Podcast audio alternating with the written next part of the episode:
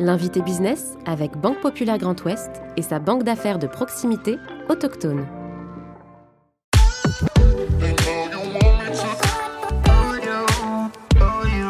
Né en 2020, le groupe coopératif Eureden incarne l'alliance de 18 500 agriculteurs coopérateurs et 8 500 collaborateurs. Ensemble, ils partagent une ambition commune, le bien manger pour tous.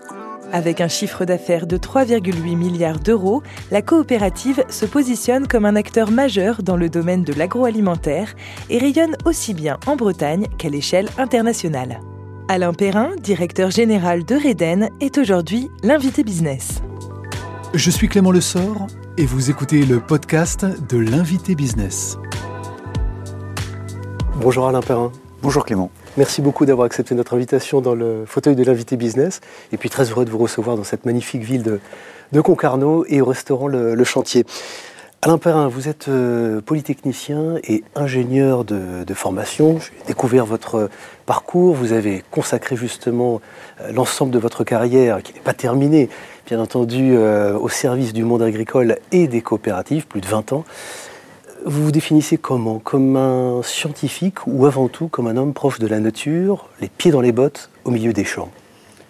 Très bonne question. Euh, ma grand-mère dirait certainement que je suis encore un peu trop loin des champs, mais euh, aujourd'hui, euh, et avec le temps qui passe, c'est certain, je suis de plus en plus proche du terrain, des agriculteurs sur le terrain. On va revenir aussi sur votre parcours de, formation. J'évoquais justement des études de, polytechnicien, de, matheux. On va revenir aussi sur cette discipline qui vous, qui vous est chère. Euh, vous avez eu la chance de, faire des études? J'ai eu beaucoup de chance de faire des études, oui, absolument. Euh, cette chance, je la dois à mes grands-parents, issus du monde agricole, des deux côtés, du côté de mon père comme du côté de ma mère. Et ils nous ont, euh, des deux côtés, transmis des valeurs de euh, progrès, d'innovation, de, recherche, le fait d'avancer en permanence, oui. vous, parlez, vous évoquez évidemment vos, grands-parents qui étaient euh, agriculteurs, euh, bretons. Est-ce que c'est vrai que vous parliez d'ailleurs breton avant de savoir parler français? Oui, c'est une anecdote, mais c'est absolument vrai. Oui, quand j'étais tout petit, je vivais chez mes grands-parents et c'est la première langue que j'ai parlée c'était le breton. Et comme mes parents continuaient de parler le breton, j'ai réussi à continuer à garder cette langue.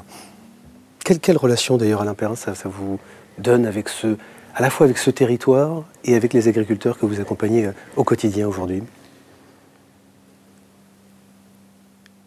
Euh, J'ai eu la chance de, passer un certain nombre d'années en Auvergne, à travailler pour la coopérative Limagrin. Mmh, on y reviendra effectivement cette expérience. Euh, qui, et ce qui m'a permis de comprendre comment fonctionnait la coopérative, comment fonctionnaient des agriculteurs.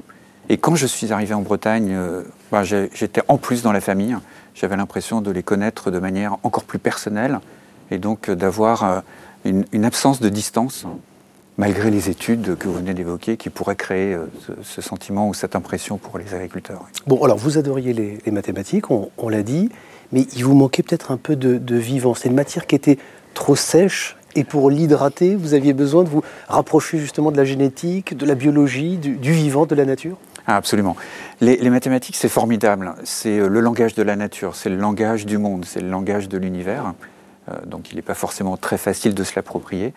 Mais les pratiquer à haute dose, ça, euh, ce que me disait mon professeur, ça assèche la personnalité. Et c'est vrai que le chemin que j'ai trouvé pour compenser cet assèchement de la personnalité, qui peut parfois arriver, c'est d'aller vers euh, la biologie, vers le monde de, la nature, et puis euh, vers, euh, vers l'entreprise aussi.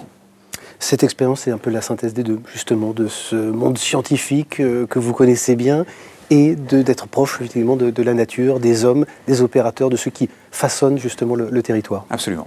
Mmh. L'expérience chez Limagran, on va, y, on va y venir, mais, mais avant ça, une expérience à l'international, et notamment en Asie, en Chine quelle influence aussi sur le dirigeant que vous êtes aujourd'hui, cette expérience euh, à l'étranger? Moi, je pense que comme tous les étudiants, on a envie euh, de découvrir le monde, d'apprendre euh, des, autres. Donc c'est vrai que j'ai eu envie d'aller en Chine, j'ai eu envie d'apprendre le chinois pour pouvoir voyager en Chine. j'ai, je pense, appris à, à, comment dire, échanger, à négocier avec des cultures qui sont profondément différentes. Et donc je, pense que j'ai appris euh, le minimum qui est nécessaire pour quelles que soient les situations dans lesquelles on se trouve, quels que soient les pays, les cultures dans lesquelles on se trouve, euh, de, faire l'effort de s'adapter à ces situations-là, d'apprendre le minimum de culture qui permet d'avoir un échange de proximité. Vous aviez besoin pour autant quand même de, revenir sur le, sur le territoire. La France et, la Bretagne vous manquaient ah, Je ne sais pas si la France et la Bretagne me manquaient. Euh, ce que je peux dire, c'est que les, opportunités, les, rencontres, les hasards ont fait que je me suis retrouvé en Bretagne et que quand je suis arrivé en Bretagne, euh, il y a maintenant un peu plus de dix ans, euh, j'avais l'impression de revenir chez moi, effectivement, oui. Bon, alors avant ça, il y a eu alors l'Auvergne, et chez, chez Limagrin, euh, très précisément, coopérative et groupe semencier international, dont le siège est situé dans, le Puy-de-Dôme, à, Saint-Beauzire, pour être tout à fait euh, précis. Vous m'avez dit, quand on a, préparé cette émission, finalement, chez Limagrin, j'ai appris aux côtés de, de chefs de meute. Qu'est-ce qu'ils vous ont appris? C'est l'esprit du, du clan, l'esprit de la solidarité? Ah, j'ai appris énormément de choses euh, chez, chez Limagrin. Je, l'ai dit, j'ai appris euh, le monde coopératif, comment mm. ça fonctionne, une gouvernance équilibrée, comment ça fonctionne. J'ai appris l'international, euh, donc le, développement du business à l'international. Et effectivement, j'ai aussi appris directement de collaborateurs qui étaient des chefs de meute. Alors, j'aime bien cette expression mm. parce que je les voyais avec zéro distance avec leurs collaborateurs et les entraînant dans la proximité. Euh, donc pas à partir des idées, où, où les idées c'était pas premier, donc, euh, euh, mais à partir de, la relation, à partir de l'exemple, à partir de, du quotidien de proximité avec les gens.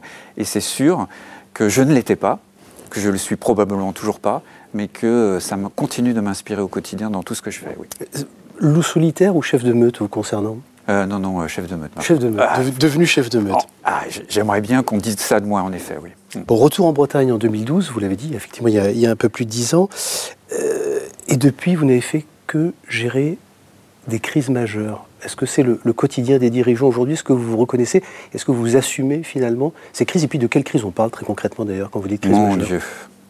Euh, je pense qu'on parle d'un nombre de crises qui augmente avec le temps, des fréquences de survenue de crises qui augmentent également avec le temps. Donc on, aura connu la crise cyber il n'y a pas longtemps, euh, la crise Covid, l'inflation, le changement climatique, euh, euh, les, restructurations industrielles également. Ça fait beaucoup de choses, mais je pense que c'est en effet le quotidien, notre quotidien aujourd'hui que de savoir gérer ces crises, de traverser ces crises. Vous avez commencé déjà par restructurer en arrivant. Il a fallu licencier un certain nombre de, de personnes. Vous en gardez un souvenir douloureux, ça, de ce démarrage? J'en garde un souvenir extrêmement douloureux. Et euh, j'ai aussi euh, euh, gardé la relation avec finalement le syndicaliste qui était en, face de nous. Et avec le temps qui a apaisé un peu les choses, on peut se parler comment dire, avec une proximité, une franchise que je trouve absolument remarquable. Bon, le groupe Eureden, il faut le rappeler, né de l'union des coopératives Triscalia et du groupe Dossi en, en janvier 2020. Le mariage de ces deux entités, il a donné quelle synergie? Pourquoi finalement? Quel, sens ça a eu ça? Ah, On n'a pas fait ça pour faire des synergies. Mm. On l'a fait ça parce qu'on avait un projet, j'ai envie de le qualifier d'offensif, en, tout cas euh, tourné vers l'avenir, tourné vers l'extérieur, tourné vers les enjeux euh, du, monde agricole et du monde agroalimentaire, euh, vers ce qu'on veut en faire. Donc ça, c'était quelque chose de très important dans notre construction, d'avoir cette dynamique tournée vers, vers l'avant. On a euh, également fait un, rapprochement euh, entre égaux, on va dire, donc avec une gouvernance qu'on a mis en place dans le monde coopératif à 50-50, euh, en respectant la culture de chacun. Et en conservant l'ADN coopératif et de proximité, c'est important de ne pas se diluer justement dans cette fusion? Alors, effectivement, non seulement en le conservant, mais je pense en le renforçant. En le renforçant, L'une des principales critiques qu'on peut faire hein, quand on rapproche de groupes euh, qui sont de taille quand même significative, c'est euh, de devenir un, gros machin, on va dire, éloigné du terrain, éloigné des agriculteurs. Donc notre vigilance première était de garder, voire même de renforcer la proximité avec les agriculteurs. Et on a créé euh, sur les, cinq départements une quinzaine de régions, de territoires dans laquelle on a une relation euh, directe avec les agriculteurs, avec leurs élus, les élus du territoire. On en a aujourd'hui à peu près un peu moins de 400 mmh. élus du territoire avec lesquels on, a des échanges réguliers. Et à titre personnel, je vais régulièrement dans ces conseils de section territoriale, euh, c'est ainsi qu'on les nomme, pour créer, pour garder, pour entretenir cette, cette proximité. Et, je pense qu'on a progressé en la matière. Mieux répondre justement aux besoins de chaque agriculteur, c'est le sens aussi justement de ce, rapprochement.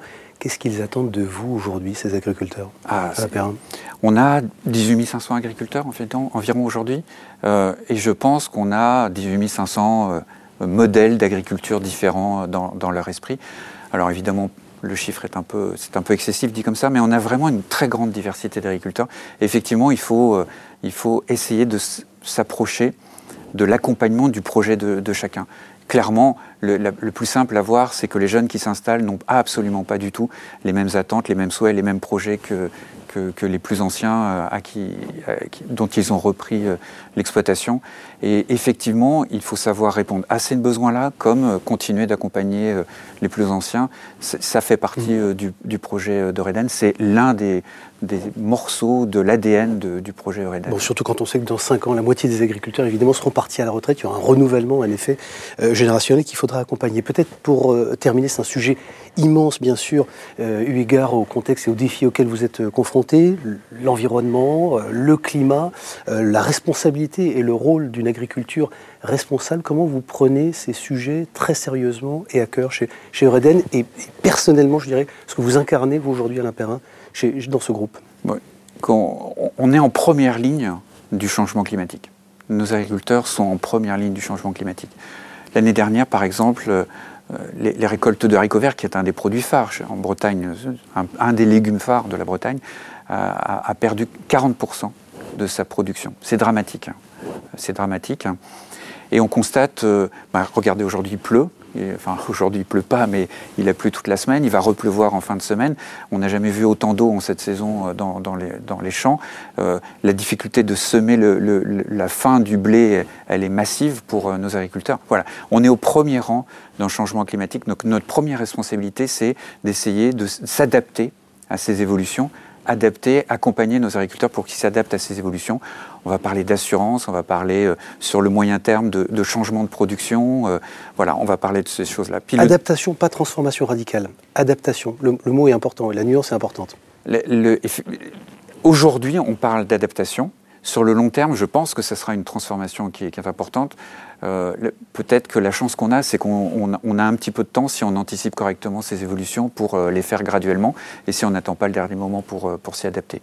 Et puis le, deuxième volet, c'est effectivement notre part dans la réduction, dans la réduction de l'impact sur l'environnement, sur le, les effets du carbone sur, euh, sur le climat. 19% pour l'agriculture de manière générale. Peut-être différemment et plus spécifiquement moins pour les légumes, bien entendu, que l'élevage de manière générale. 19% quand même. Donc, euh, donc nous, nous, mm. notre rôle, c'est d'essayer de contribuer à, la réduction euh, de l'empreinte sur l'environnement. Alors évidemment, ça passe par les cultures, la réduction des intrants, les, les, les, techniques d'aide à la décision digitale pour accompagner les semis, les cultures, etc. Euh, les rotations, enfin tout ce qui est agronomie, aidé par le digital. Et puis c'est aussi, euh, nous avons fait aussi notre bilan carbone, euh, donc sur l'ensemble du groupe, à, la fois sur les parties directes et indirectes. On appelle Scope 1, 2 pour mmh. la partie directe et Scope 3 pour la partie directe. Et on a un projet de, transformer, de réduire notre impact conformément à la trajectoire qui est demandée par les institutions, de réduction sur nos impacts directs de 30% d'ici et à horizon 2030 et, 2050, bien Voilà, c'est ça. Et puis de, 20% sur la partie euh, agricole. Euh, on va dire notre impact direct, c'est 20% de notre, euh, de notre bilan carbone et les impacts indirects, c'est 80%. Et les enjeux là, c'est le financement de cette transition, puisqu'on a fait notre chiffrage pour réduire de 30% sur la partie aval, sur nos outils de production, il faut investir 100 millions. Alors, et sur la partie euh, euh, scope 3, la partie amont, il nous faut investir à peu près 100 20 millions sur euh, les 3 à 5 ans qui viennent. Alors dit comme ça, ça ne dit mm. pas grand-chose, mais si on le ramène à l'investissement que nous réalisons chaque année, qui est de l'ordre de 60 à 70 millions d'euros, c'est un effort qui est extrêmement important. Et donc il va falloir aussi financer cette transition. Et pour ça, il faut ramener de, de la valeur euh, sur euh, le monde agricole pour qu'on puisse financer ces, ces transitions. Responsabilité, engagement, évidemment, et pragmatisme, on, l'a bien compris, face à ces changements. Merci beaucoup. Alain Perrin, merci d'avoir accepté notre invitation dans le fauteuil de l'invité business. Je rappelle que vous êtes évidemment le, directeur général du, du groupe Eureden. Merci beaucoup Clément.